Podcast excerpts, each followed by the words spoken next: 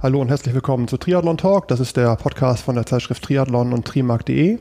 Mein Name ist Markus Baranski und das bedeutet dann immer eins, es geht heute nur ums Thema Fahrrad.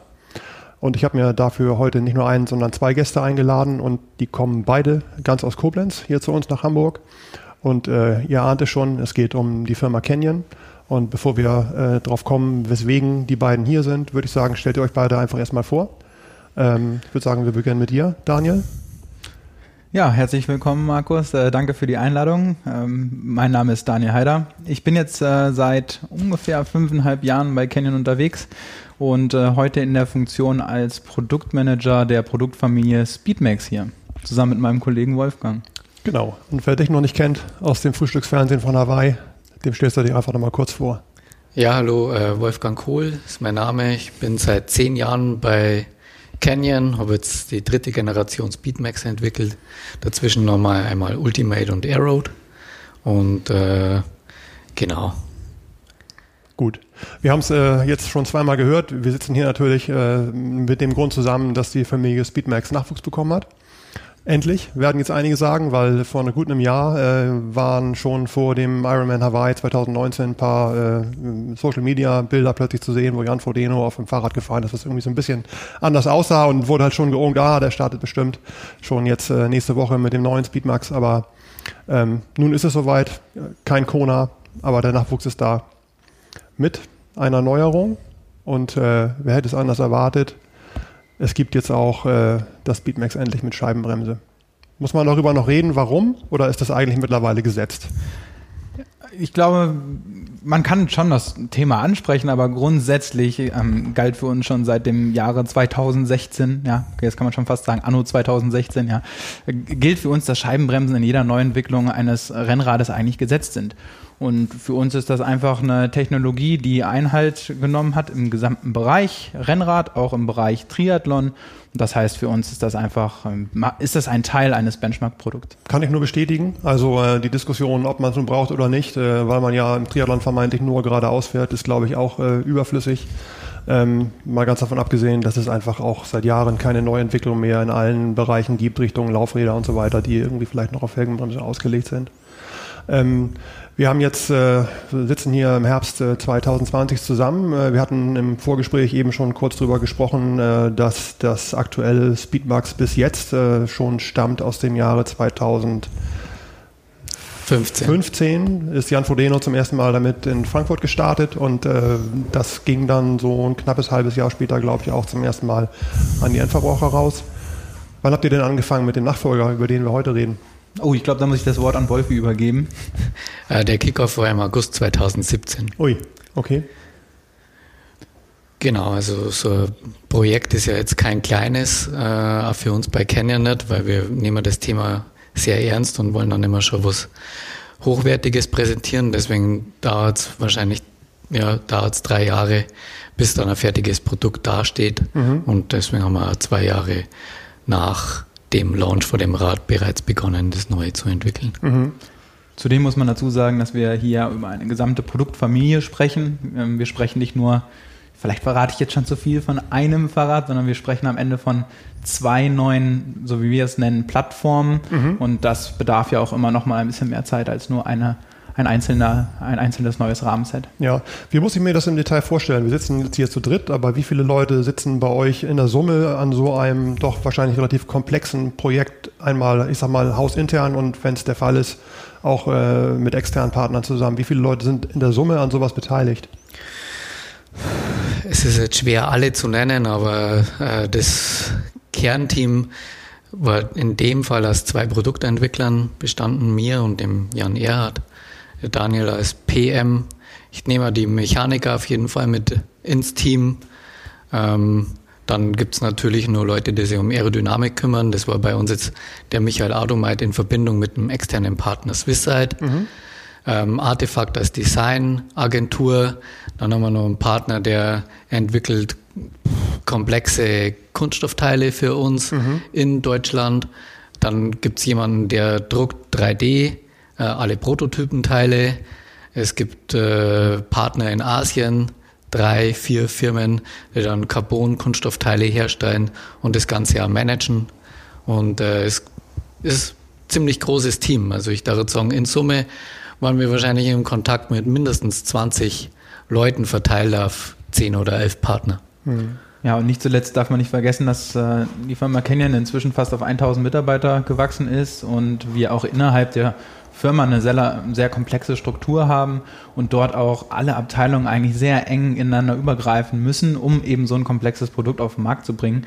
Und da ist auch ganz enge Abstimmung mit der Montage, mit dem Grafikteam und auch äh, mit dem Logistikzentrum, wie auch nicht zuletzt im Service, äh, ein ganz, ganz wichtiges Thema vorab vor so einem vor so einem Launch oder vor so einer Neuentwicklung. Hm, das klingt ja doch relativ umfangreich und das hätte ich jetzt auf den ersten Blick, ich meine, wir haben es im Vorgespräch schon so ein bisschen besprochen, äh, ehrlich gesagt von einer Fahrradfirma nicht erwartet. Es klingt jetzt für mich eher so ein bisschen äh, nach dem Bereich, äh, ich sag mal, alles, was irgendwie mit Automobil zu tun hat.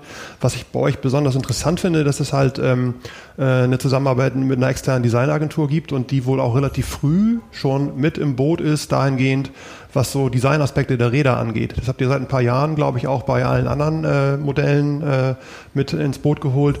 Erzähl doch mal kurz, wie das so über die Bühne geht, wenn ihr äh, euch zusammensetzt und sagt, wir wollen ein neues Speedmax bringen und das muss die und die Aspekte erfüllen.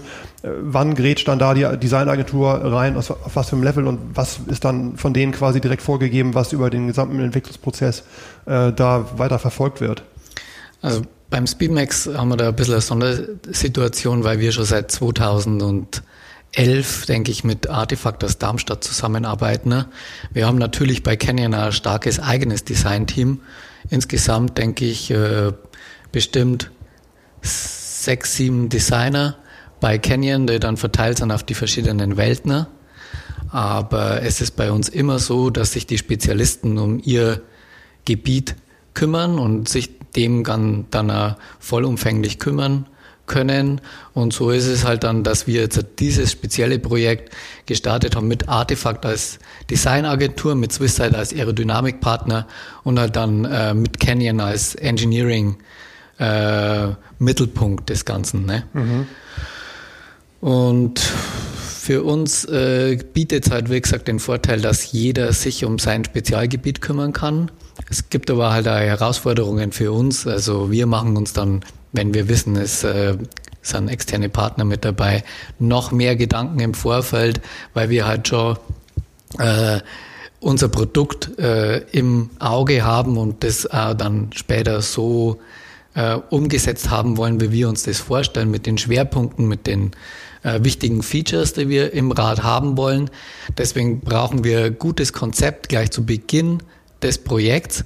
Aber wir müssen natürlich dann den Experten den Freiraum bieten, den sie brauchen, um ihre komplette Power quasi zu entfalten. Das klingt jetzt für so eine, jetzt, jetzt mutmaßlich einfach mal vergleichsweise Nische wie Triathlon-Rädern bei so einem großen Hersteller wie euch nach sehr viel Aufwand.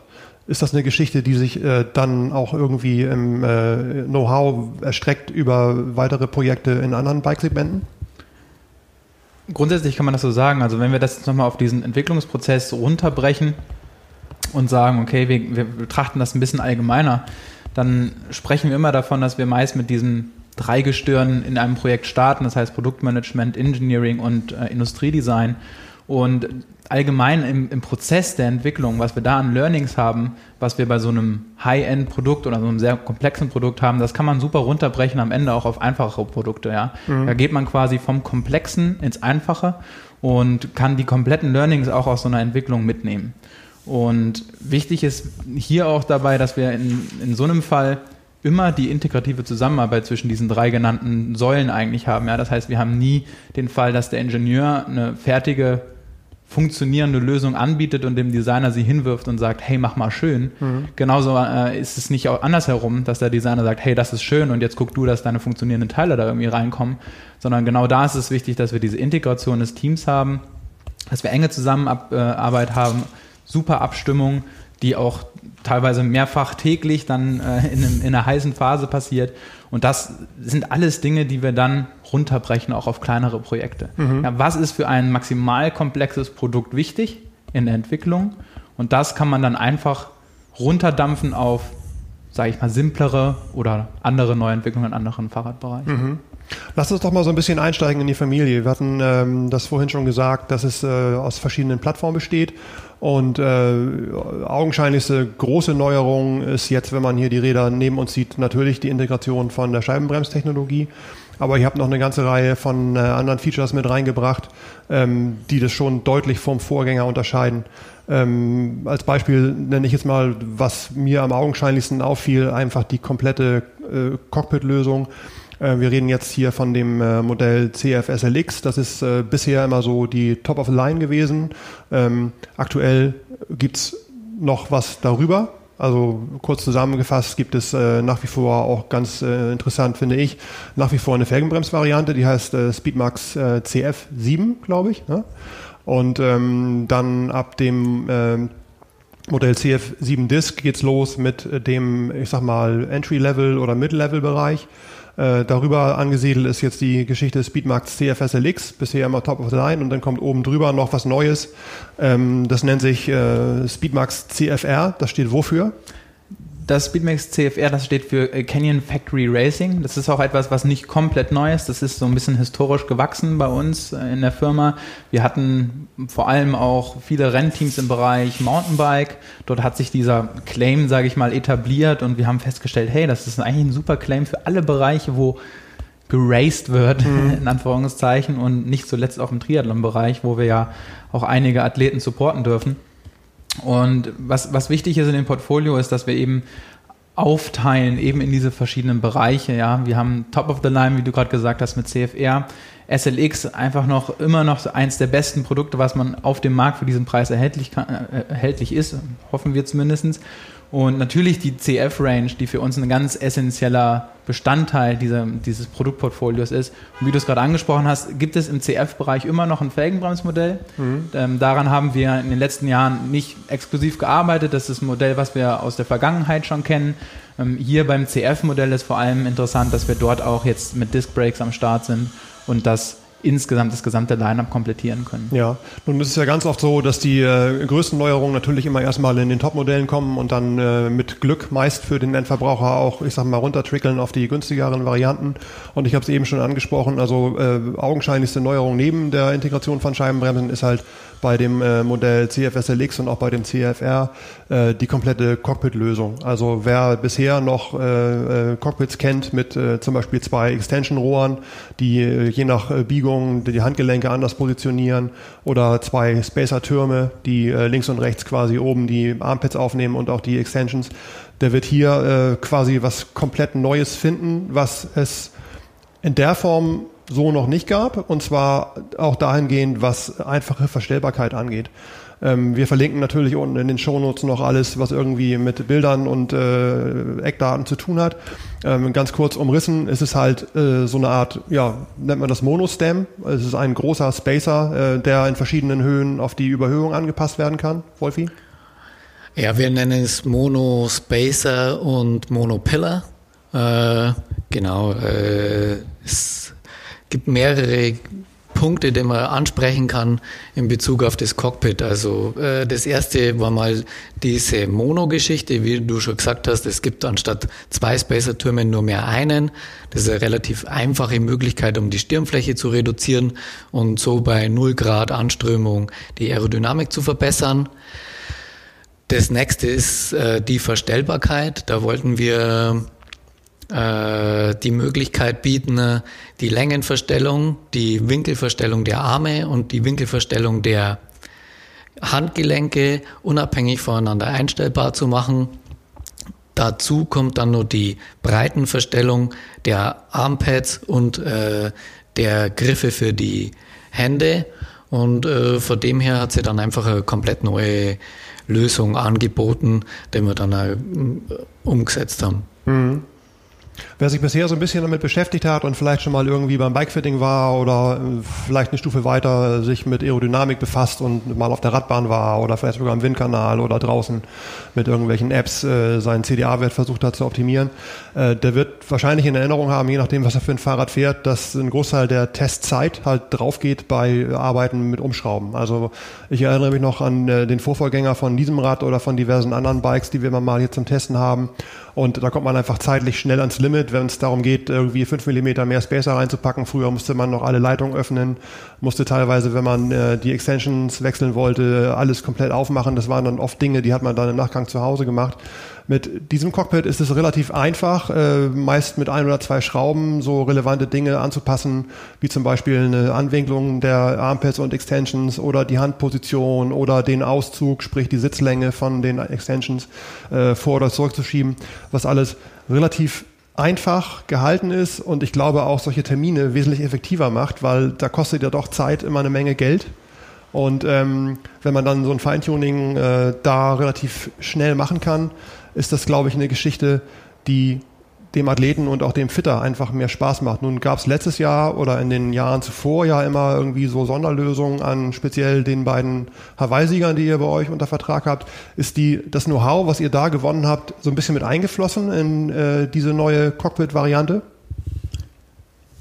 Also auf jeden Fall sind gewisse Stellschrauben, die drehen wir immer äh, oder gewisse Learnings versuchen wir immer von den Profiathleten runter auf die ähm, auf unsere Altersklassenathleten und auf unsere ambitionierten Triathleten ähm, zu übertragen. Grundsätzlich zum, zum Fitting aber ist es so, und, und das war auch ein Ziel von uns, dass wenn wir von Sonderlösungen sprechen, haben wir in der Vergangenheit ja auch Kleinteile ähm, dem Kunden in Anführungszeichen fast vorenthalten, ähm, die einfach wichtig waren zum Einstellen ihres Fahrrads. Ähm, in diesem Fall liefern wir bei den CFR und bei den SLX-Varianten ein sogenanntes Fitting-Kit mit, mhm. das im Prinzip jede mögliche Position, auch die Position der Profis, eigentlich abbildbar machen. Mhm. Das heißt, man braucht nicht nochmal über Sonderlösungen bei Canyon irgendwas anfragen, sondern man hat alles in einer Box gebündelt. Wir mm, bieten eine Anleitung mit an, die jede Sitzposition äh, beschreibt, die eigentlich einstellbar ist über dieses Rad. Und damit sind keine zusätzlichen Bauteile mehr notwendig, um und am Ende quasi auch wie der Profi drauf zu sitzen. Wenn es um, sag ich mal, technisches Know-how geht, ähm, also äh, bestimmte technische Lösungen, die wir von unseren Athleten äh, übernehmen, haben wir auch dieses Jahr oder vor allem bei diesem Bike den Fokus drauf gelegt, dass wir äh, Lösungen runterbrechen, in Anführungszeichen, um sie auch in der breiten Masse, in Anführungszeichen, verfügbar zu machen. Mhm. Nun sind Triathlon-Bikes im Vergleich zu vielen anderen äh, Radgattungen ja nach wie vor relativ kompliziert und ein Großteil davon äh, liegt halt einfach darin begründet, dass der Athlet möglichst gut angepasst werden muss. Wenn ich mir jetzt vorstelle, ich äh, gehe in einen Fahrradladen oder ich bestelle bei euch äh, ein Fahrrad online, äh, dann wird wahrscheinlich oft das Ganze vor konfiguriert und vormontiert werden und man bekommt ein Fahrrad geschickt, äh, da ist dann Rahmengröße ermittelt und äh, entsprechend auch Vorbaulänge und äh, Lenkerbreite und ähnliche Dinge schon vorkonfiguriert. Wie muss ich mir das jetzt vorstellen, wenn ich als Athlet äh, grob meine Fitting-Daten schon weiß oder meine Präferenzen und ich möchte jetzt einen, äh, Speedmax bei euch ordern, wo es ja unzählige Varianten gibt, äh, speziell im Cockpit vorne alles Mögliche einzustellen. Wie geht der Bestellprozess da vor sich, was die Beratung angeht? Und wie geht dann nachher die Konfiguration über die Bühne? Wenn du im Prinzip deine kompletten Daten schon kennst, das ist immer ein großer, ein großer Vorteil, weil man dann natürlich sehr einfach äh, überprüfen kann, ob das alte Rad auf ein neues Rad kopierbar ist, äh, was nicht unbedingt immer zu bedeuten hat, dass die Position perfekt war, aber am Ende versuchen wir schon vor dem Kauf dem Kunden maximal vor allem dem Triathlon-Kunden maximal viel Informationen über unsere Website zu liefern. Das heißt, Werte zu Stack und Reach, äh, Werte zu Armpad Stack und Reach, zur Verstellbarkeit des gesamten Cockpits, so dass du dich quasi an harten Daten orientieren kannst. Du kannst wir bieten auch Anleitungen, wie sein äh, aktuelles Rad zu vermessen ist, damit eben die vergleichbaren Werte dann mit unserer Webseite matchen.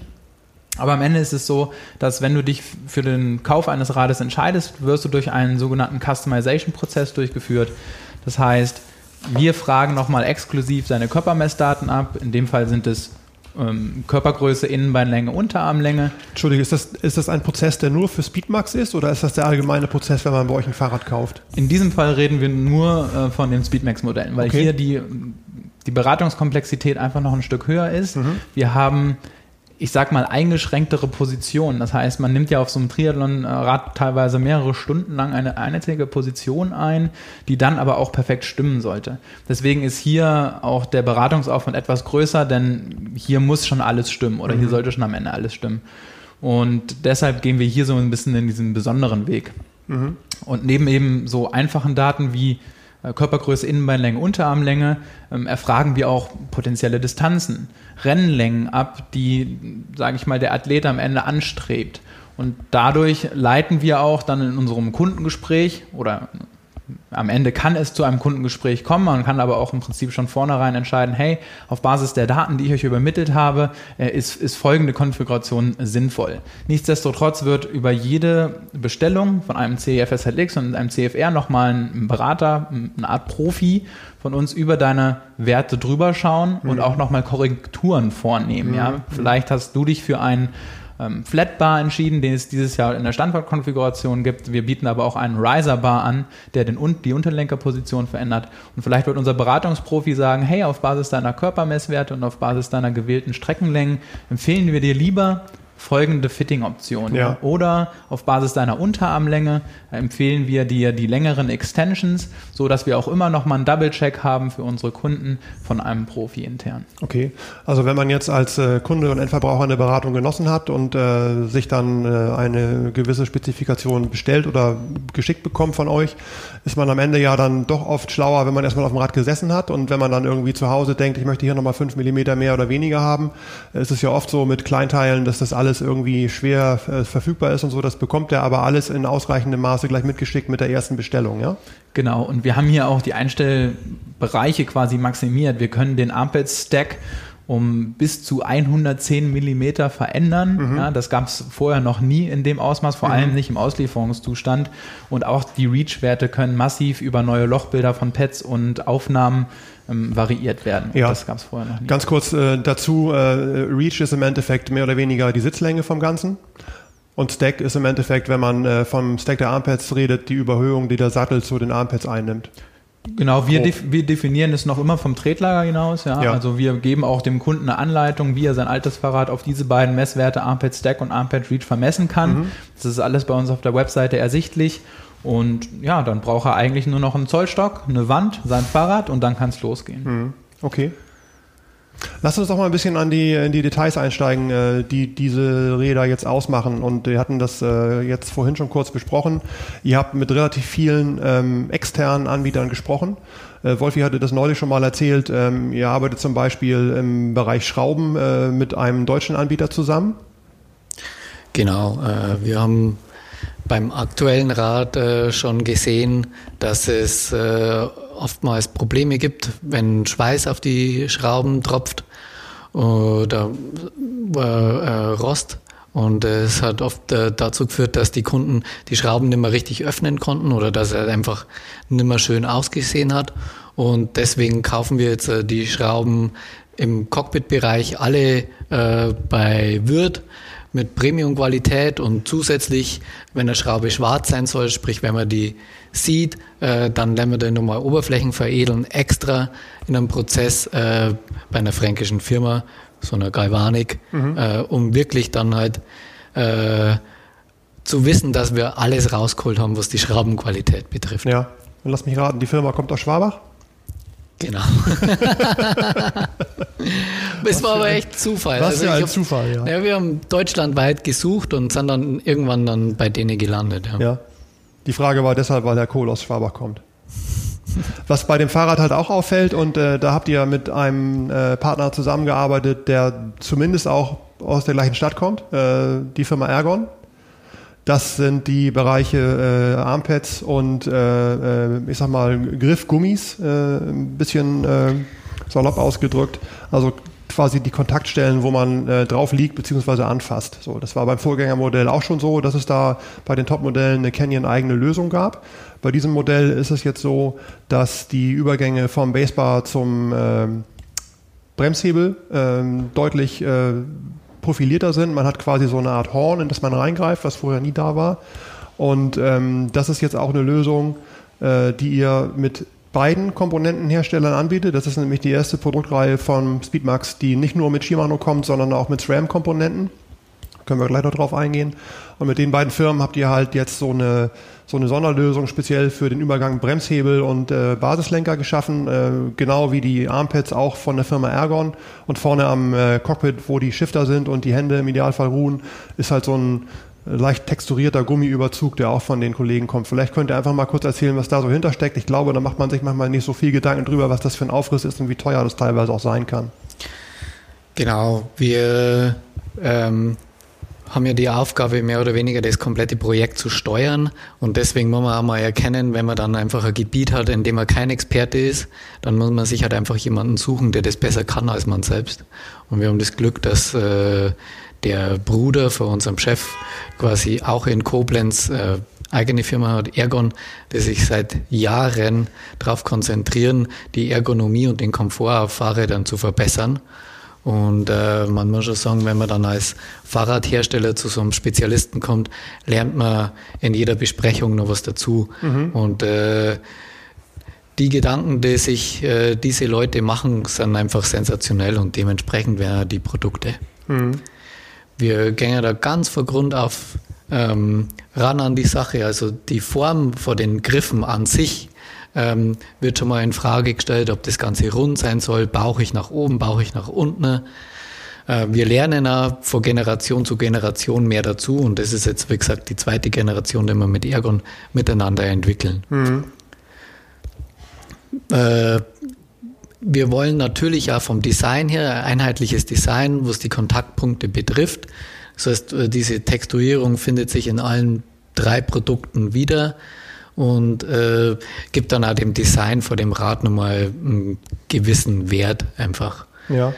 Von, weil, du, weil du gesagt hast, wir äh, scheuen da keine Kosten und Mühen, das ist, äh, sind vielleicht die Armpads, äh, ganz gutes Beispiel dafür.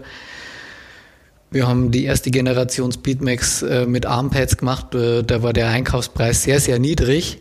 Äh, das waren Standardprodukte, sind jetzt nicht groß positiv oder negativ im Feld aufgefallen. Aber das, was wir ähm, jetzt am Rad verbaut haben, kostet uns im EK ungefähr das Zehnfache wie so eine normale Standardlösung. Mhm. Wollten wir eigentlich ursprünglich exklusiv für unsere Profis, haben wir uns dann aber entschieden, ähm, dass wir das allen anbieten. Und somit denken wir schon, dass man in dem Bereich äh, Komfort beziehungsweise besser gesagt Ermüdung äh, da dann schon äh, sehr, sehr gute Lösung haben. Ja, das sind kleine, aber feine Details und der eine oder andere mag vielleicht denken, wieso beschäftigt man sich so lange damit, aber wenn man stundenlang drauf liegt und eventuell mit nassen Händen und äh, äh, leicht, leicht rutschig von Sonnenschutz oder ähnlichem irgendwie unterwegs ist, dann sind das schon kleine Sachen, kleine Details, die man zu schätzen weiß. Ähm, was bei diesem Fahrrad halt auch neu ist im Vergleich zu den Vorgängermodellen, zumindest in der Top-Variante von dem CFSLX und von dem CFR, das ist die Tatsache, dass alles, was Richtung Storage und Hydration geht und was bisher immer außen angebracht war, also der Vorgänger hatte halt ein Bug-Trinksystem und dahinter gesetzt eine, eine Bento-Box oder eine, eine, eine, eine Speedbox, wo man äh, Gels und ähnlichen Kleinkram reinpacken konnte, dann ist das jetzt bei dem Top-Modell alles ins Innere verlegt. Also ihr arbeitet jetzt erstmalig für euch, glaube ich, mit äh, so einem Trinkschlauch, also mit einem äh, Trinkschlauch, der in einen äh, ähm, der im, im Rahmen verschwindet. Ne? Und mhm. da seid ihr mit einem äh, vergleichsweise namhaften Hersteller zusammengekommen, und zwar mit der Firma Hydropack. Ich glaube, die kommen aus Kalifornien. Ja. Richtig. Machen so äh, Trinkflaschen, Gelflaschen und ähnliches. Äh. Genau, besonders bekannt äh, durch den Bereich Tr Trinkrucksäcke von Salomon und Osprey. Mhm. Dort haben vielleicht die einen oder anderen schon mal einen Trinkbeutel von, von der Firma in der Hand gehabt. Mhm. Erzähl doch mal ein bisschen, Daniel, wie das äh, jetzt äh, integriert ist und was die Vor- und Nachteile von diesem System sind gegenüber allen anderen, die es bisher so gab, mit äh, einfach nur ein, ein glatter Schlauch, äh, außenliegend, äh, Tank vor dem Steuerrohr. Was sind jetzt die Vorteile von diesem System, was ja optisch nicht alles komplett verschwindet? Man sieht bis auf den Schlauch, aus dem man dann trinkt, der am Cockpit mit Magnet befestigt ist, eigentlich nichts mehr. Genau, ich kann mal kurz darauf eingehen, wie es, wie es quasi umgesetzt ist, aber am besten die Vor- und Nachteile kann dann gleich der Wolfi im Detail nochmal ähm, erläutern. Am Ende ist es so, dass wir gesagt haben, okay, die Silhouette soll doch auch nochmal eine andere sein, weil die vorherige Silhouette mit dem frontgelagerten Trinksystem natürlich nicht nur Vorteile hatte, sondern auch gewisse Nachteile mit sich gebracht hat. Das heißt, ähm, wir haben im Prinzip einen Ort gesucht, wo eben das Trinksystem neu einen neuen Platz finden kann. Das haben wir uns dann am Ende für das Unterrohr entschieden, haben eine, sind dann eben in der Kooperation eben über diese Trinkblasenlösung zu Hydrapack gekommen, beziehungsweise hatten immer eine Trinkblase im, im Kopf, haben dann einen potenziellen Lieferanten gesucht, der so etwas ähm, ideal umsetzen kann und sind dann am Ende bei der genannten Firma gelandet.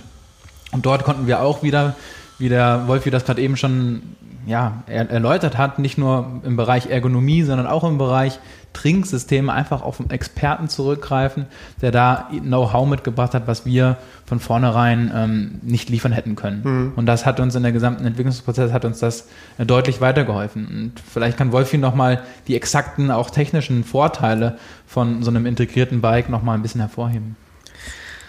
Ja, ähm, wir haben analysiert, ähm, am Anfang unser Konzept, um, um unser Konzept rund zu machen. Ähm, was sind die Vorteile, was sind die Nachteile vom aktuellen Radweg, kann man das Ganze lösen.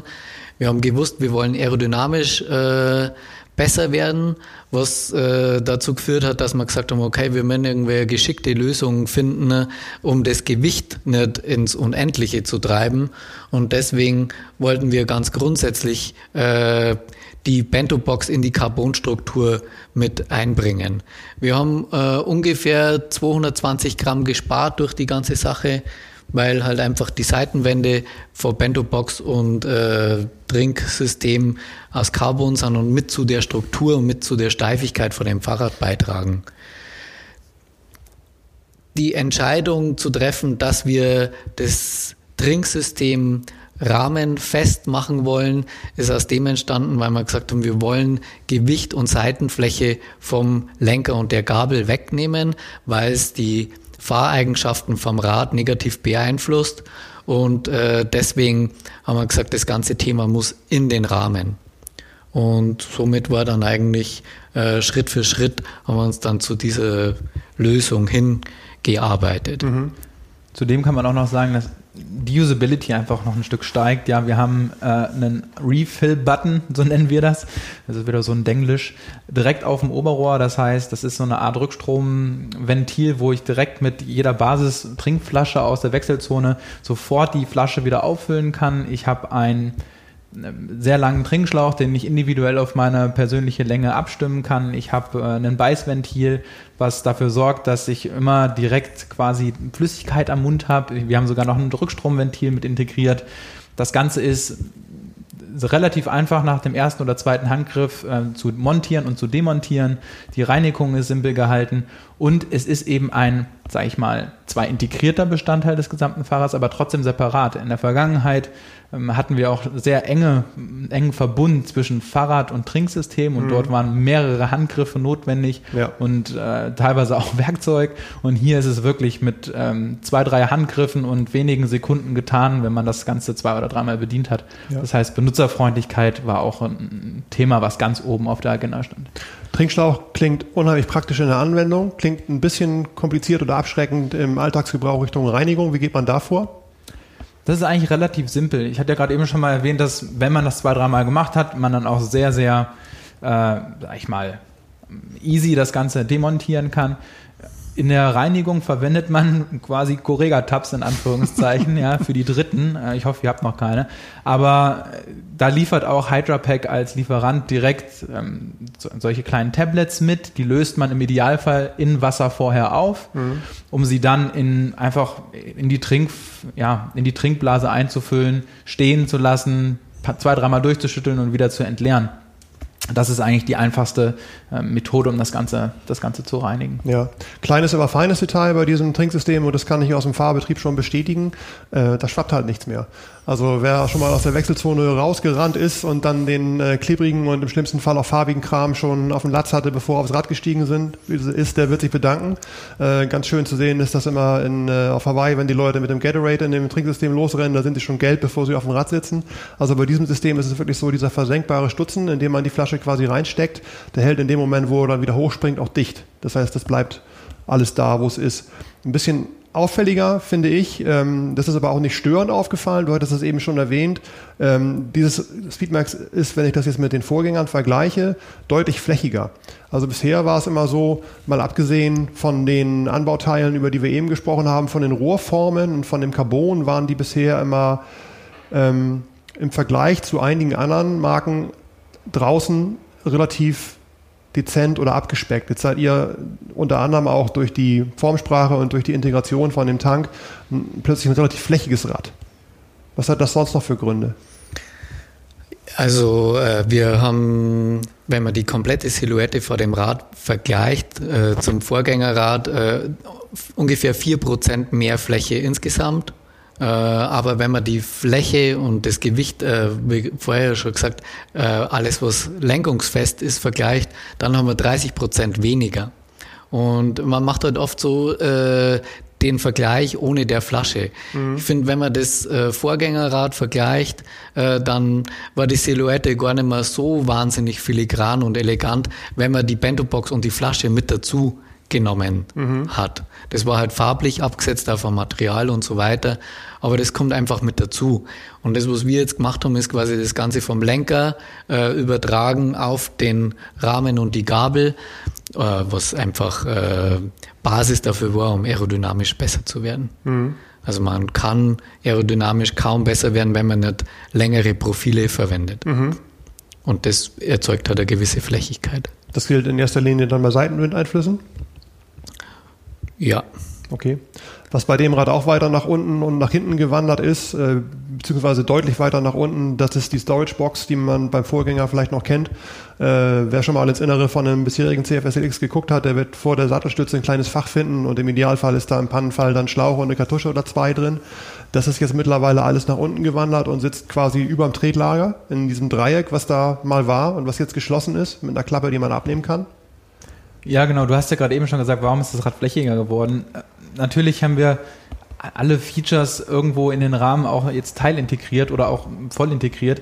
Und dieses Feature, was vorher teilweise so gut versteckt war, dass es die Kunden noch nicht mal gefunden haben, ist jetzt halt insgesamt ein bisschen prominenter dargestellt. Aber auch einfacher zugänglich und schneller zugänglich.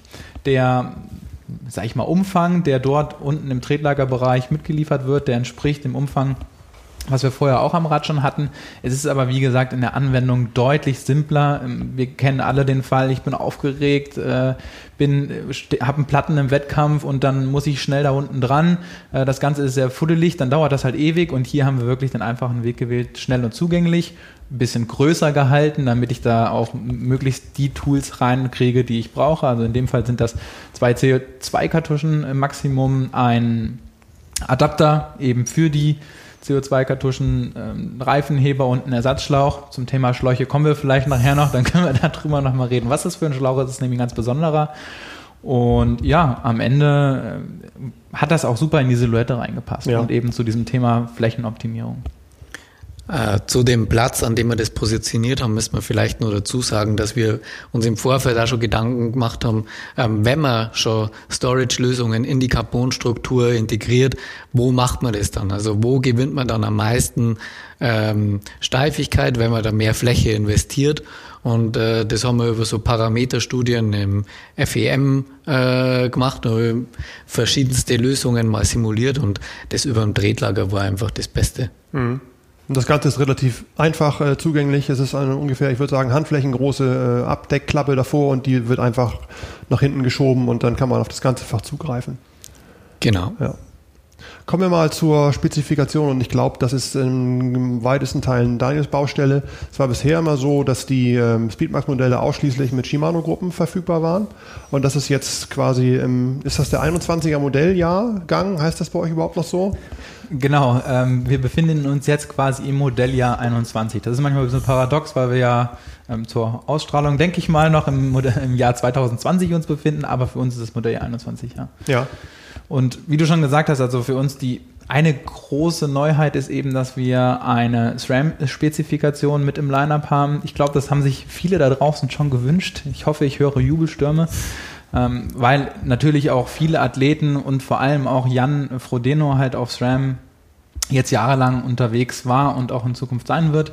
Und da freuen wir uns natürlich, dass wir jetzt hier mit dem neuen Disc Brake Setup auch eben so eine Spezifikation äh, an den Mann und an die Frau bringen dürfen. Mhm. In dem Fall kombinieren wir diesen, diesen, diese Spezifikation SRAM immer mit SIP-Laufrädern und äh, haben dadurch so einen einheitlichen Look natürlich auch und äh, kommen dem, dem Rad von Jan sehr nah. Ja, wie muss ich mir das in der Zusammenarbeit vorstellen? Es ist ja so, dass äh, bei so einem komplexen Rad wie dem Speedmax oder allgemein den Triathlon-Bikes viel über Integration, Systemintegration, teilweise auch enge Passungen und so weiter geht. Und wir hatten vorhin schon mal so ein bisschen rumgeschraubt, haben zum Beispiel so eine große, größere Abdeckkappe vorne am, äh, äh an der Frontpartie abgenommen und da ist dann jetzt diese Blipbox drin, wo die ganzen Kabel zusammenlaufen, die man dann doch noch braucht bei der E-Tab.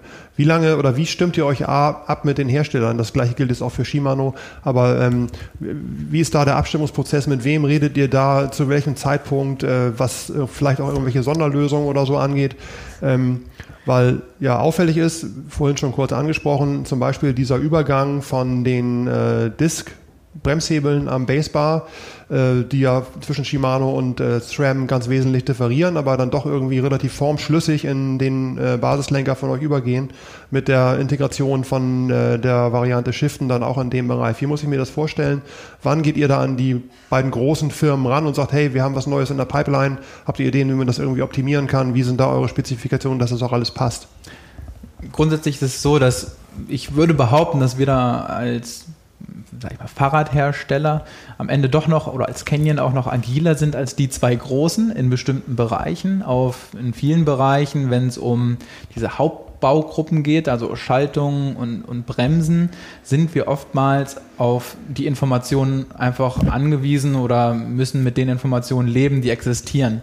Denn da sind wir tatsächlich oftmals sogar schneller im Entwicklungsprozess als ein solch großer Lieferant, der dann eher behäbig agiert. Denn mhm. wenn man das mal so sieht, so beispielsweise äh, Shimano ist dann doch auch in der Mitarbeiterzahl und in der Firmenstruktur deutlich träger als, als ein Canyon, der zwar inzwischen auch äh, an die, an die 1000 Mitarbeiter hat, aber dort können wir schneller reagieren. Wenn es aber um Speziallösungen geht, die unabhängig sind von diesen Hauptbaugruppen, das heißt Schaltung und Bremse, dann äh, sind wir durchaus durchaus in der Lage, ähm, Details zu optimieren. In dem Fall ähm, gehen wir da schon in einem sehr, sehr frühen Entwicklungsstadium, also schon fast in einem Konzeptstadium, gehen wir auf den Lieferanten zu, weil auch der dann eine gewisse Vorlaufzeit braucht, also teilweise auch bis zu zwei Jahre, um bestimmte Produkte in Kooperation mit uns zu entwickeln. Mhm. Was uns aber auch trotzdem immer wieder ermöglicht wird, sind weitere Detailabstimmungen im Bereich von Spezialkombinationen. Also wem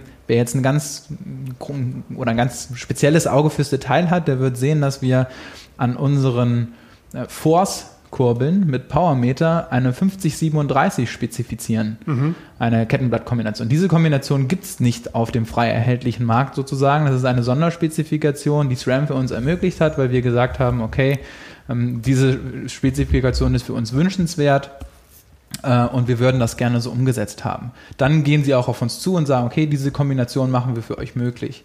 Oder wir sagen, wir brauchen statt den grauen Decals auf dem Laufrad, brauchen wir weiße. Wir sehen hier gerade das schwarz-weiße CF SLX ähm, in der ZIP SRAM-Variante vor uns. Und ähm, auch da kommt es teilweise zu Sonderlösungen, ähm, die dann im Detailbereich für uns nochmal so diesen letzten Funken mhm. an, dem, an dem Rad ausmachen. Mhm. Ich habe hier die äh, Speckliste von den ähm, bisherigen Modellen und äh, es ist so, es gibt von SRAM nur ETAP-Modelle und im Budgetbereich habt ihr mit Shimano auch noch äh, ein paar mechanische äh, Gruppen dabei. Ähm, getoppt wird das Ganze dann nach oben hin äh, bei den CFR-Modellen jeweils mit der Topgruppe Dura-Ace und ETAP Axis. Ne? Ähm, wir haben äh, im Vorfeld schon mal so ein bisschen gesprochen, äh, weil es immer darum geht, ähm, es gibt halt die High-End-Modelle und dann gibt es die Brot- und Butterbikes. Du hattest mir mal so grob gesagt, was so erwartete Anteile sind im Abverkauf, dass sich doch ungefähr drei Viertel der Leute dann entscheiden für ein, sagen wir mal, CF statt einem CF SLX. Ne? Genau. Und ähm, das ist ja auch komplett neu entwickelt. Richtig, das ist auch komplett neu entwickelt. Den haben wir bis jetzt noch nicht so die große Aufmerksamkeit ähm, gewidmet. Aber am Ende ist es so, dass wir auch hier natürlich ähm, Spezifikationen anbieten, die im Performance-Bereich eigentlich fast schon outstanding sind. Also ich, ich will jetzt nicht sagen, dass eine, eine, eine Force-Gruppe oder eine Ultegra-Gruppe schlecht ist. Die bieten wir auch im SLX-Bereich an. Aber ähm, hier ist auch ganz klar, also hier wollen wir nicht äh, einfach nur den Einstiegsbereich haben, sondern wir wollen auch in diesem Mittelklasse-Segment eigentlich unsere Athleten perfekt vorbereitet aufs, äh, auf die Straße schicken. Und da ist unter anderem ein Punkt, über den wir auch schon gesprochen haben, sind beispielsweise Powermeter. Ja. Ja, das heißt, wir ähm, statten dieses Mal im Lineup das erste Mal SLX und CFR-Serie komplett mit Powermetern aus. Das heißt, jedes Fahrrad in dieser Serie wird ein Powermeter vorspezifiziert haben. Bei den CF-Bikes ist es so, dass wir eigentlich immer die Kombination elektronische Schaltung mit Powermetern sehen. Mhm. Egal, ob das Shimano äh, mit dem 4i Powermeter ist oder ob das die hauseigene Quark-Variante von, von SRAM ist. Ja, und das äh, Einstiegsmodell, das ist, ähm, wie du gerade eben schon gesagt hast, dann eben auch noch mit mechanischen Bremsen erhältlich, aber in einer gewissen Art und Weise äh, immer noch sortenrein. Also wir versuchen da äh, keine exotischen Bauteile an die Räder ranzubringen, äh, sondern versuchen da wirklich Sorten reinzubleiben. Ja.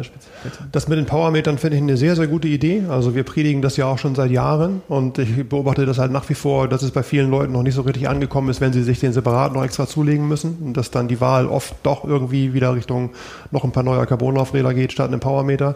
Ich denke, das ist auf jeden Fall nochmal ein richtiger Schritt in die Richtung, das in die breite Masse zu tragen, dass die Wahl eigentlich gar nicht mehr da ist und dass ab einem gewissen Level die äh, Wattmesssysteme einfach mit verbaut sind. So, und dann äh, die Leute zur Not über den leichten Zwang oder gar nicht mehr die vorhandene Wahl in die Richtung gestupst werden. Ja, wenn wir, wenn ich da jetzt frei wählen dürfte, ob ich mir einen, einen günstigen Carbonlaufradsatz kaufe oder eine Powermeter-Kurbel, dann wüsste ich, worauf äh, meine Wahl fallen würde, und zwar das Powermeter, weil das, glaube ich, äh, langfristig einfach den, den größeren Benefit für auch für einen Einsteiger bietet als äh, einen zu, zugegebenen geil aussehenden Carbonlaufradsatz, aber wenn wir dann wirklich in diesen Leistungsbereich gehen oder ambitionierten Bereich, dann ist das einfach äh, ein Must-Have in der Zukunft. Mhm. Kommen wir nochmal zurück zum ambitionierten Bereich und da ist Wolfi immer relativ dicht dran an den äh, von euch gesponserten Athleten. Ich erinnere noch im Vorfeld vom Ironman letztes Jahr hatte Jan Frodeno plötzlich ein komplett neues Cockpit dran, was äh, so dermaßen anders aussah als alles andere. Und wenn ich mir jetzt äh, die äh, aktuell verbaute Version an dem CFS LX angucke, dann erinnert mich das in gewisser Weise. Und dann, wenn ich äh, noch ein paar äh, Optionen dazu mir denke, die in absehbarer Zeit vielleicht noch auf den Markt kommen, daran, dass das doch relativ ähnlich aussieht. Also wir haben schon mal gesprochen über diese Geschichte Custom Cockpits und einlaminiert und äh, dann nur noch auf einen Fahrer passend. Ähm, von euch gibt es äh, in absehbarer Zeit was ähnliches. Genau, äh, ich habe das damals in Hawaii auch schon gesagt, dass wir solche Projekte nicht machen, um äh, unseren Sportlern für ein, zwei Rennen einen Vorteil zu verschaffen, sondern für uns ist immer wichtig, dass wir das Know-how, das wir bei solchen Projekten gewinnen, in Kundenlösungen übersetzen. Und das haben wir jetzt in dem Fall auch wieder getan. Ähm, es gibt äh, lange Pads, deutlich länger als normale Pads und es gibt die Möglichkeit, nochmal zwei zusätzliche Pads weiter vorne äh, am Cockpit zu befestigen, was den Vorteil hat, dass Komfort und Kontrolle deutlich besser werden als bei den herkömmlichen Lösungen. Mhm. Und äh, das komplette Design und die Idee dahinter ist eigentlich im Vorfeld von Kona 2090 entstanden. Ja, kann man jetzt im Podcast äh, vielleicht auf den ersten Blick so ein bisschen schwer verstehen. Wir verlinken das alles noch äh, unten in den Shownotes, wie das Ganze dann aussieht. Ganz grob müsst ihr euch das halt so vorstellen, wenn dann der Unterarm drauf liegt und der Athlet auf dem Rad sitzt, dann ist es noch eine ganze Ecke mehr aus einem Guss. Ne? Und äh, man hat eine deutlich höhere Auflagefläche und äh, Einstellmöglichkeiten als bisher nur mit der quasi Auflagefläche Ellenbogen und dem äh, Griff vorne an den Extensions. Genau, richtig. Und was, was hier auch nochmal hervorzuheben ist, ist, dass wir in der Vergangenheit konnten wir immer so eine Art agiles Produktentwicklung vollziehen, indem wir Bauteile raus an unsere Profis gegeben haben und sehr, sehr schnell Feedback bekommen haben. Und dann haben wir relativ viele Feedback-Loops eben einfließen lassen können. Und was unser Ziel für die Neuentwicklung war, ist, dass wir dieses, sage ich mal, Prozedere ein bisschen brechen und direkt ein Fahrrad auf den Markt bringen, mit dem auch unsere Profis kompromisslos fahren können.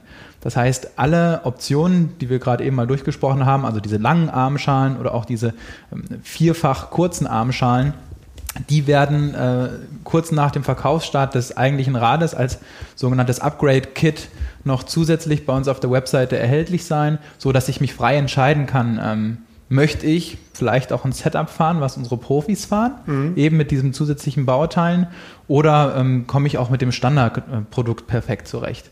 Und da geben wir dem, da geben wir den, ja, Athleten die freie Wahl. Das Ganze ist natürlich dann mit einem gewissen Aufpreis äh, verbunden, aber äh, deswegen wollen wir ihn auch vorher nicht in Muster zwängen. Ja? Wir sagen, okay, Ihr könnt es kaufen, ihr müsst es aber nicht, aber habt dann die Möglichkeit eben vielleicht zu fahren wie Patrick Lange oder wie Jan Frodeno. Hast du eine grobe Hausnummer? Ah, eine grobe Hausnummer kann ich, weil ich nicht genau weiß, wann der Podcast ausgestrahlt wird, noch nicht sagen. Mhm. Ähm, es, wird nicht, es wird nicht super preiswert, ähm, aber wir liegen da im dreistelligen Bereich. Ja. Aber im Verhältnis zu dem, was du gerade eben gesagt hast, also wir kennen, wir kennen diese Custom-Lösungen, die aktuell auf dem Markt sind, die sich eher im vierstelligen Bereich liegen, da sind wir weit, weit runter. Also wir ja. ja sprechen eher im niedrigen dreistelligen Bereich. Kompromisslos, äh, hast du eben schon angesprochen, äh, gilt das dann auch für eure Top-Profis?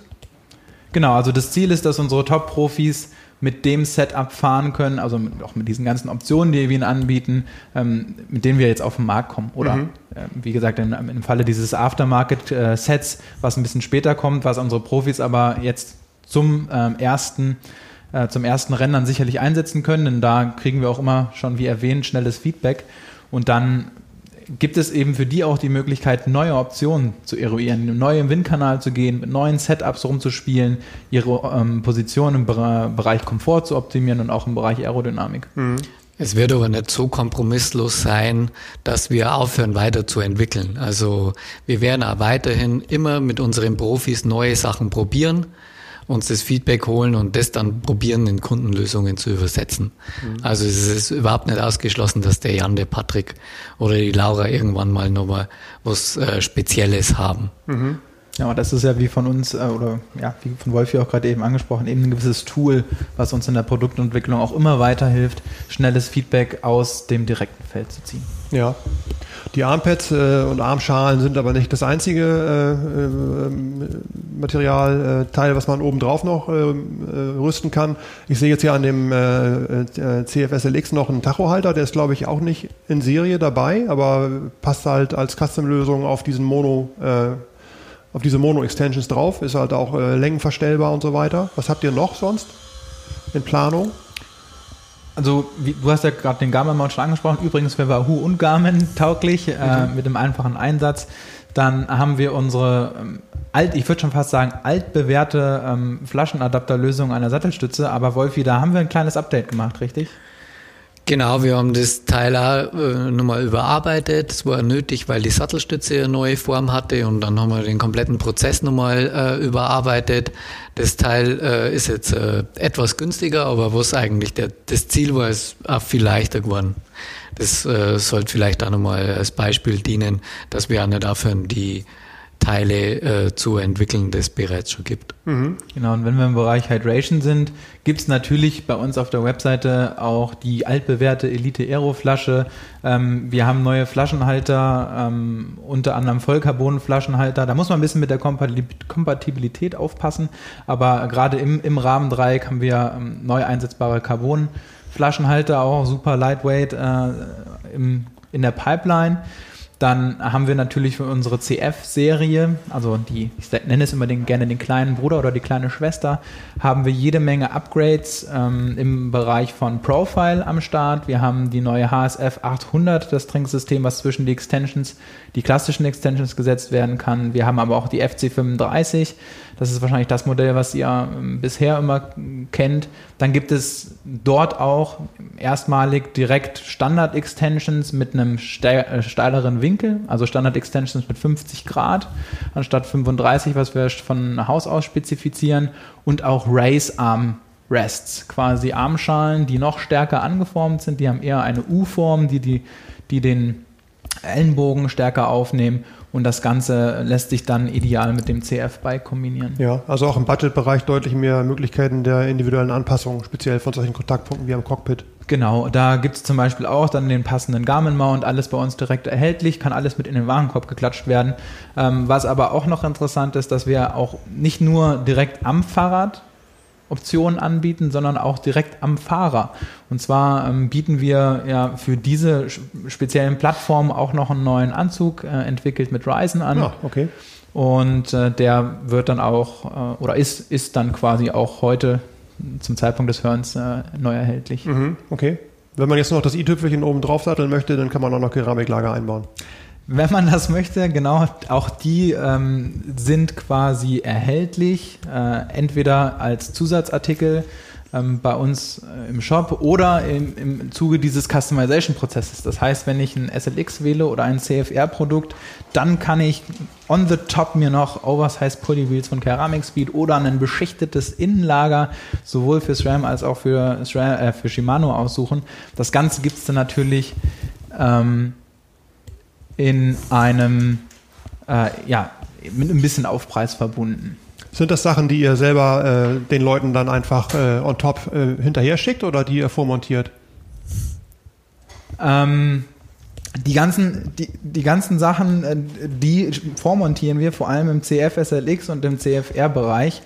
Und ähm, ja, das geht dann quasi bei uns im Build-to-Order-Prozess. Das heißt, man bestellt ein Bike, man wählt seine Custom-Lösung aus und dann ähm, und dann am Ende wird das Ganze individuell aufgebaut. Mhm. Ja, ähm, wir haben, da haben wir die ganzen Optionen ja schon angesprochen, wir haben Fitting-Optionen, die sind grundsätzlich immer im Preis äh, enthalten. Das heißt, ob ich jetzt ein Flatbar oder einen Ricebar wähle, dort gibt es zum Beispiel preislich keine Unterschiede. Wenn wir aber gewisse Upgrade-Optionen äh, Upgrade haben, wie einen anderen Sattel. Hier in dem Fall kann man sich bei den ähm, High-End-Bikes noch ähm, für den Cop 55 entscheiden oder eben für ähm, Ceramic Speed Oversized Pulley Wheels.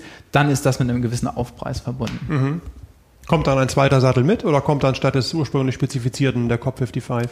Nee, in diesem Fall kommt immer äh, der eigentlich ausgewählte Sattel mit. Mhm. Ähm, es gibt keinen zweiten Sattel, der mitgeschickt wird, weil wir, wie gesagt, das Rad dann individuell auf den Kunden direkt zuschneidern, auf seinen Wunsch, den er geäußert hat. Mhm. mhm. Was mir aufgefallen war äh, in den ersten Testfahrten, ähm, ähm, das Rad kommt spezifiziert, äh, ich glaube, durch die Bank mit Conti 5000ern. Und ja. zwar in der Faltreifen-Variante, wenn ich mich jetzt richtig äh, informiert habe. Ja, richtig. Also ganz explizit jetzt zumindest erstmal nicht in der Tubeless-Variante. Ähm, das ist ja so einer der besten Reifen in dem Bereich. Ähm, Stell es mir als Versender oder als, äh, als Direktverkäufer ein bisschen schwierig vor, äh, Tubeless in fertiger Spezifikation an die Leute zu bringen, aber bei euch ist noch ein bisschen was anderes dabei.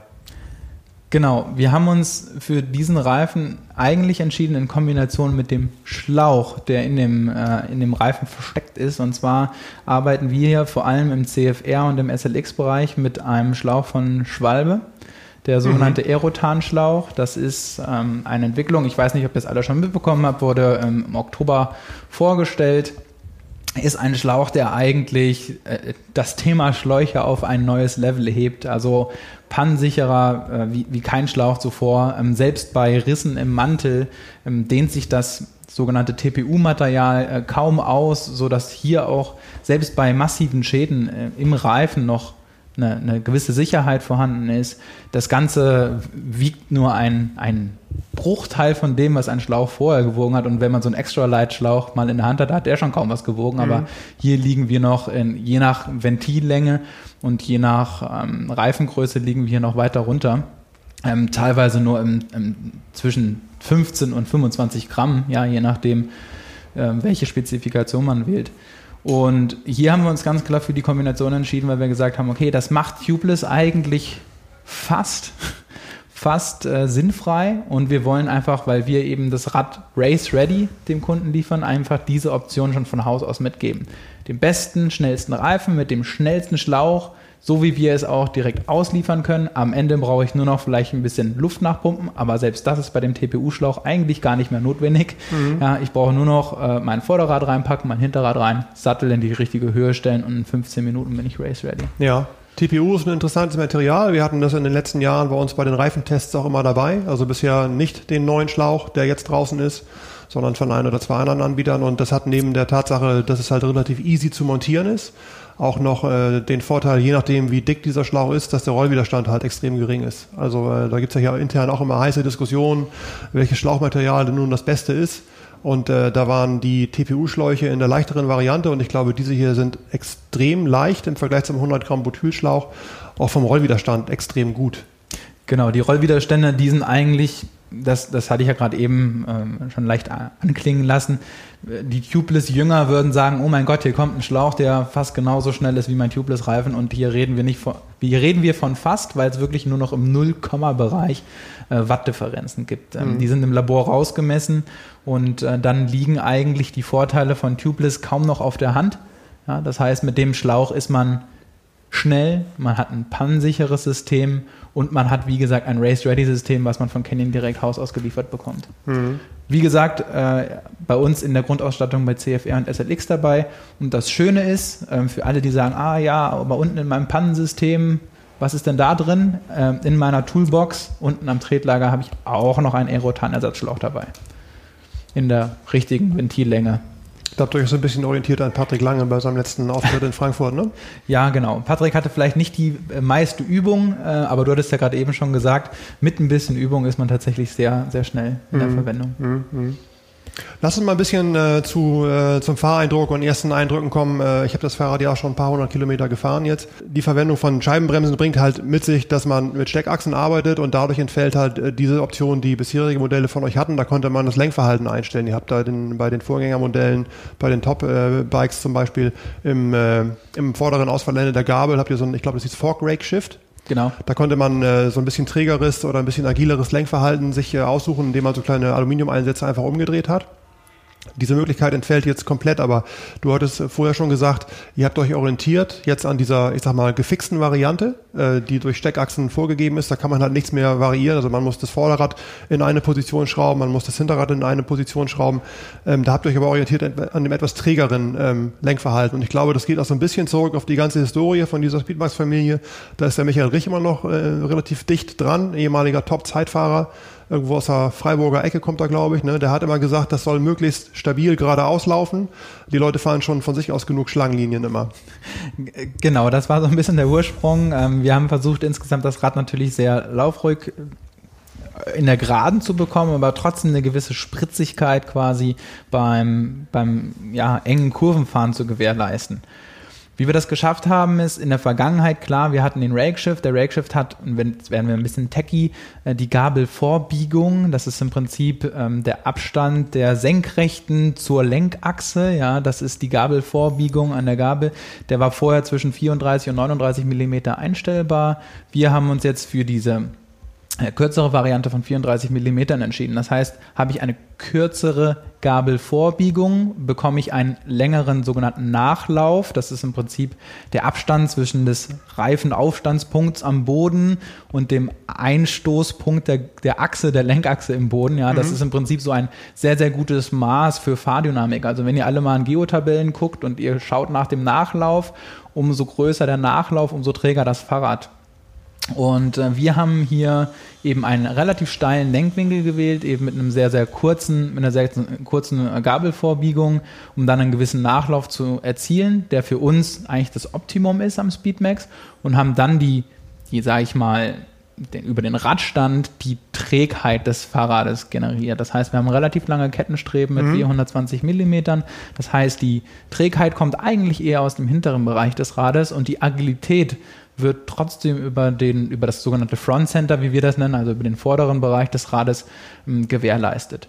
Und wir haben uns für eben diese trägere Variante entschieden, weil die tatsächlich auch im Feld massiv genutzt wurde. Unsere Profis sind ähm, hauptsächlich in der trägen Variante gefahren. Da gab es äh, eigentlich kaum jemanden, der noch, noch die, die, noch agilere Variante wollte und haben uns das eben deswegen darauf ähm, ja quasi spezialisiert. Und das heißt, am Ende ist die Fahrdynamik eigentlich vergleichbar mit dem alten Rad. Mhm.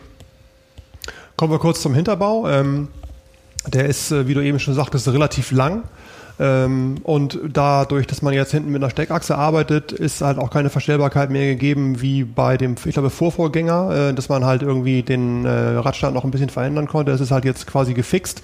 Und äh, was mir aufgefallen ist, äh, im Grunde genommen wäre es theoretisch möglich gewesen, vertikale Ausfallenden zu nehmen hinten. Ihr habt aber aus einem ganz speziellen Grund nach wie vor auf Waagerechte gesetzt, wo man so ein bisschen üben muss, das Hinterrad einzubauen.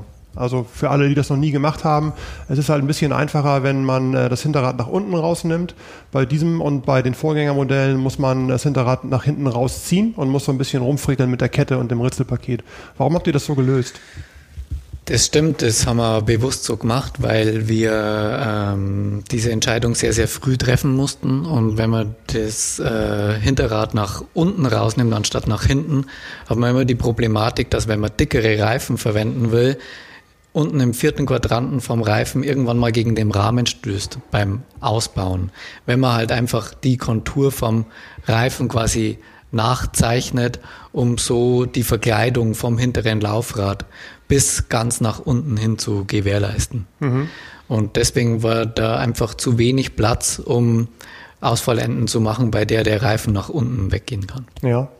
Platz und Reifen ist ein gutes Stichwort. Äh, das ist jetzt so spezifiziert, wie es hier steht. Ich glaube vorne mit 25 und hinten mit 28. Äh, was ginge da noch nach oben?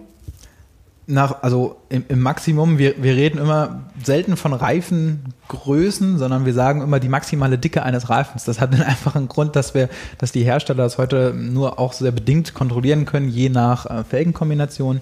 Aber theoretisch haben wir im hinteren Bereich äh, 30,5 Millimeter Reifenfreiheit und äh, Wolfi im vorderen Bereich. An der Gabel sind es 28,5, denke ich. Mhm. Äh, man muss dazu sagen, dass da ISO-Anforderungen gibt, dass der breiteste Reifen immer nur 4 mm Luft braucht zum Rahmen. Das wird dann auch kontrolliert, um halt ein ISO-Zertifikat zu bekommen.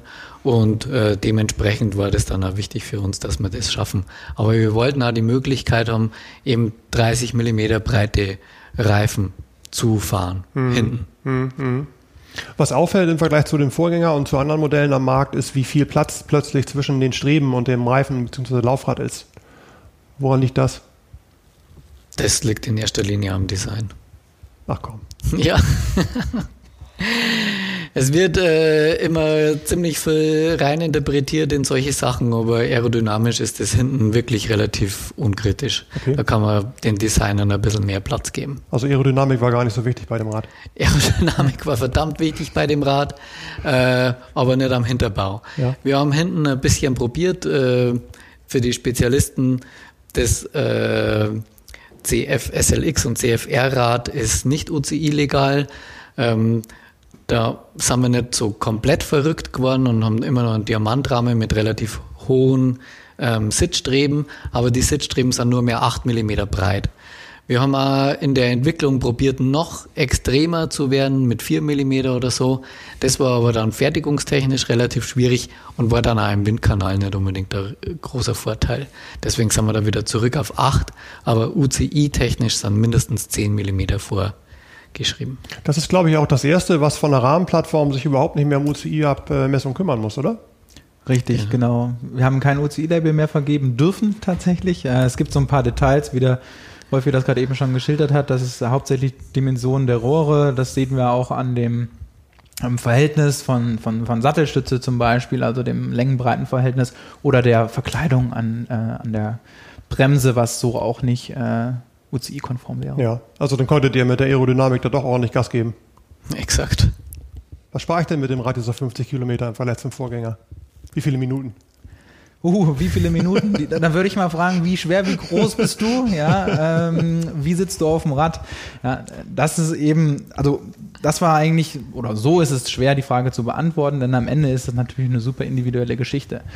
Wir betrachten das Rad hauptsächlich in einer gewissen Entwicklungsphase nur äh, mit Rahmen beispielsweise im Windkanal. Und das ist tatsächlich nicht wirklich vergleichbar mit einem Athleten, der 180 Kilometer womöglich auf diesem Rad sitzen muss.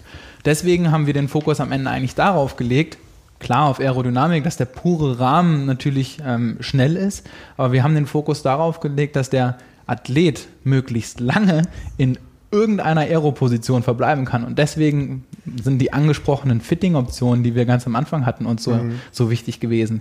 Ähm, klar ist der Rahmen, wir würden nie sagen, wir würden ein, ein langsames Fahrrad entwickeln, aber am Ende ist uns wirklich wichtig, dass wir sagen, der Athlet soll die Möglichkeit bekommen, maximal lang in einer aerodynamischen Position zu sitzen. Das ist nämlich eigentlich der, wenn du mich fragst, wie schnell bin, wie, wie viel schneller bin ich persönlich oder wie schnell ist äh, XY, das ist schwer, schwer eine Aussage zu treffen. Grundsätzlich sagen wir, dass unsere, ein Produkt, was wir auf den Markt bringen, als rohes Produkt ohne Fahrrad dazustehen, natürlich nie langsamer sein sollte als äh, das alte Produkt. Mhm. Das ist immer der Anspruch, den wir haben. immer einen oben drauf zu setzen und nie einen Schritt zurückzugehen. Aber wenn es auf den Fahrer ankommt und das tut es beim Triathlon zu, ich weiß nicht, ich habe glaube ich mal Studien gemacht, irgendwie 85 Prozent ist da Widerstand des Fahrers, ähm, muss man wirklich sagen, ist das Mittel des Rades, die Position zu ermöglichen, eigentlich das Wichtigste. Ja. Ein Punkt, den wir immer wieder betonen. Und trotzdem wird immer wieder gefragt, was ist denn jetzt das schnellste Rad, der schnellste Einteiler, der schnellste Helm, der schnellste Laufradsatz.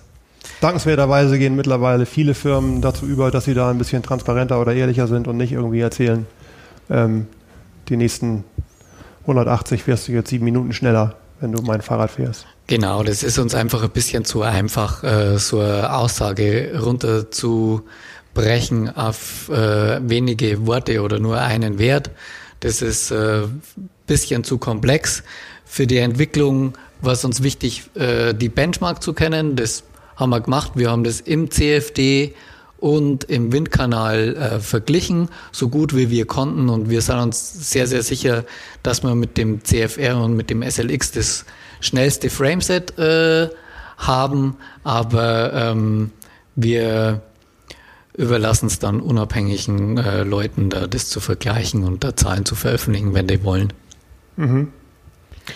Eine Geschichte, die bei Triathlon-Rädern immer noch relativ relevant ist und äh, viele ähm, im unglücklichsten Moment meistens irgendwie morgens im Hotel zur Weißglut gebracht haben, ist Geschichten, die im Transport passieren. Triathleten reisen viel, fliegen viel, äh, montieren die Räder dann häufig selber wieder zusammen und ihr habt jetzt für diese neue Familie oder in Ergänzung zu dieser Familie was auf den Markt gebracht, was es so, glaube ich, noch nicht gab von euch. Das ist richtig, das gab es vorher äh, zwar in einem abgespeckten, also du willst bestimmt auf unseren Travel Bag oder unsere Reisetasche hinaus. Äh, da gab es vorher von Canyon tatsächlich eine, aber die war nicht so optimiert auf bestimmte Fahrräder. Und ein wichtiger Punkt war, dass wir zum Beispiel Gravel-Bikes mit verrückten Lenkern, die es bei Canyon ja auch geben mag, äh, in so eine Reisetasche reinpacken, sondern eben auch Triathlon-Fahrräder. Und ein Fokus war, dass wir dem Kunden es ermöglichen, das Fahrrad so wenig wie möglich auseinanderzubauen, eigentlich nur die wichtigsten Handgriffe zu machen und in dem Fall braucht er noch nicht mal das Cockpit abnehmen, sondern er kann das Cockpit, so wie es ist, äh, in seiner Breite äh, direkt in diese Reisetasche mit verfrachten. Mhm. Braucht quasi nur noch weniger Handgriffe. Okay. Kostet?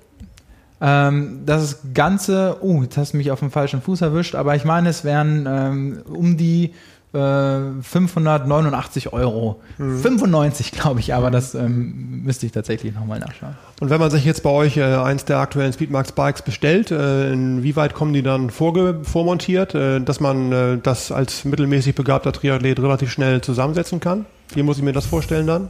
Hier müssen wir zwischen den zwei, sage ich mal, Modellvarianten unterscheiden. Also unser Speedmax CF, das kommt in unserem Road Bike Guard, so nennen wir den. Das ist ein ähm, sehr schmaler, ähm, kompakter Bike Guard. Ähm, dort wird im Prinzip nur der Vorbau inklusive Lenker wird abgenommen vom, vom Rad, wird an die Seite vom Steuerrohr geklemmt, Vorderrad wird hinausgenommen, Hinterrad bleibt montiert.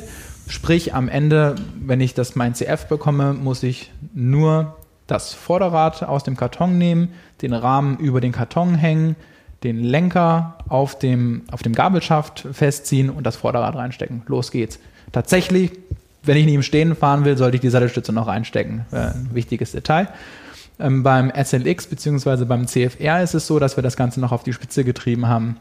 Am Ende ist das unsere High-End-Range und wir möchten natürlich euch dann eine perfekte Experience mit dem gesamten Bike bieten. Das heißt, ähm, hier haben wir auch voll integrierte Leitungen und da, da haben wir den Fokus drauf gelegt, dass eben das Cockpit nicht mehr abnehmbar sein muss für die Verpackung, sondern wir verpacken das Fahrrad eigentlich in Gänze, das Frameset. Wir nehmen nur noch Vorder- und Hinterrad raus, positionieren die beiden Laufräder links und rechts neben dem Fahrrad.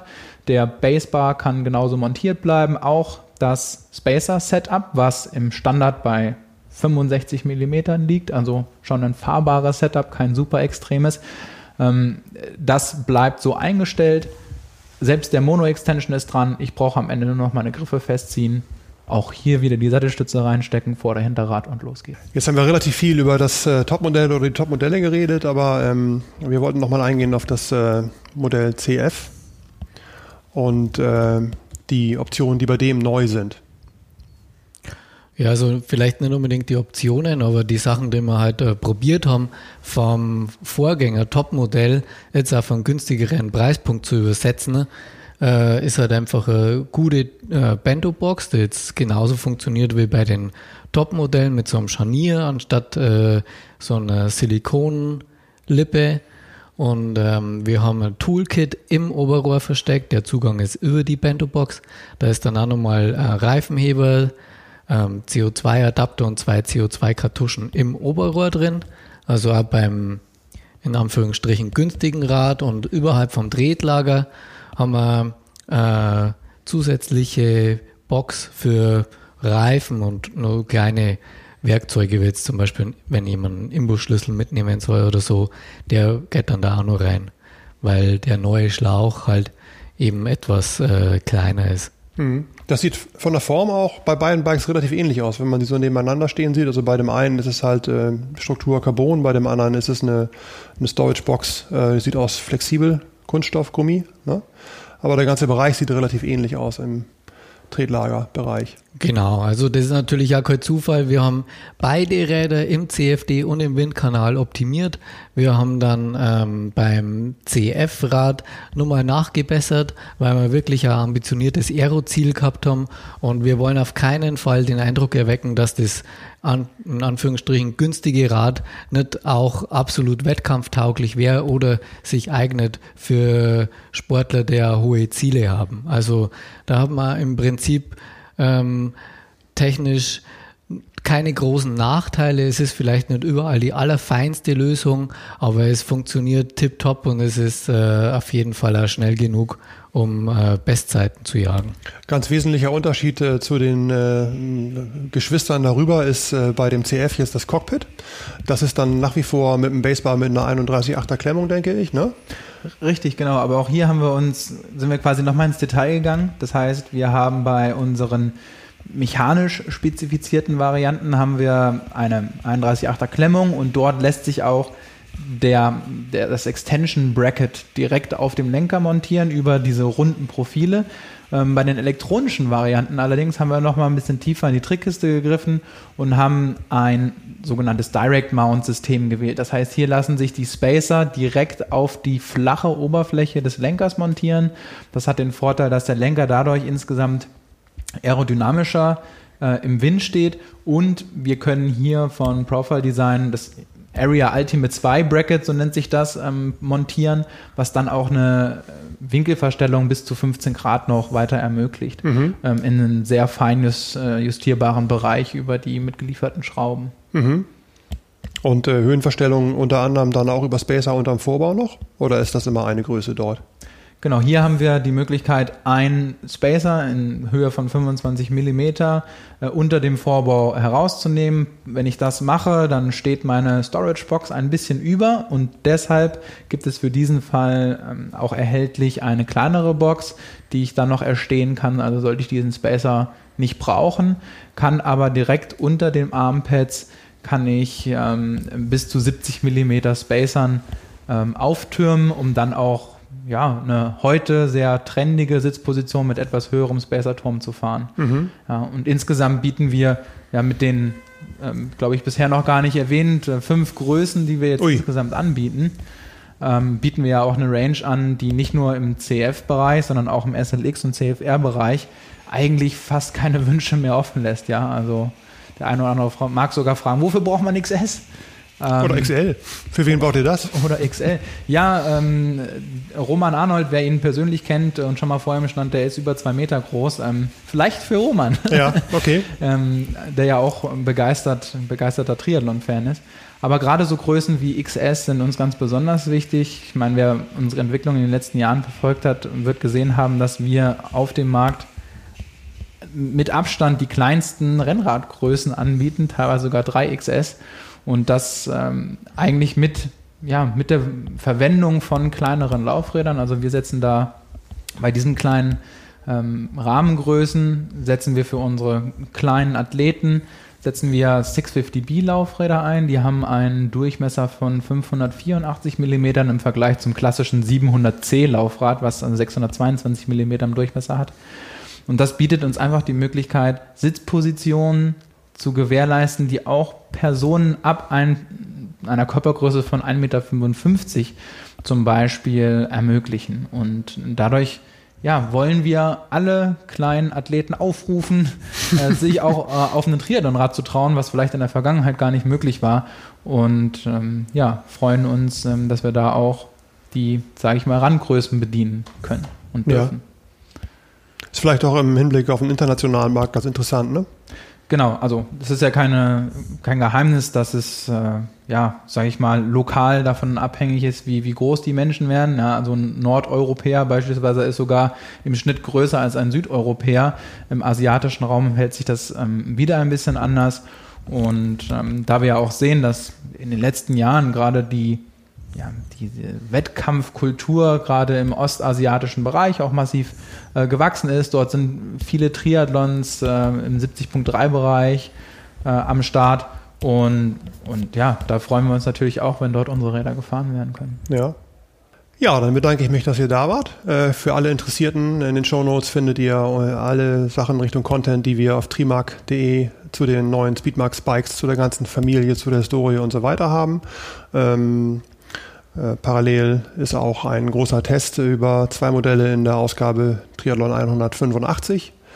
Und ähm, dann bedanke ich mich, dass ihr da wart. Vielen Danke Dank, auch für die Einladung.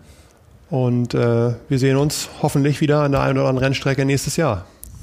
Toi, toi, toi. Dank dir. Ja. Bis bald. Tschüss.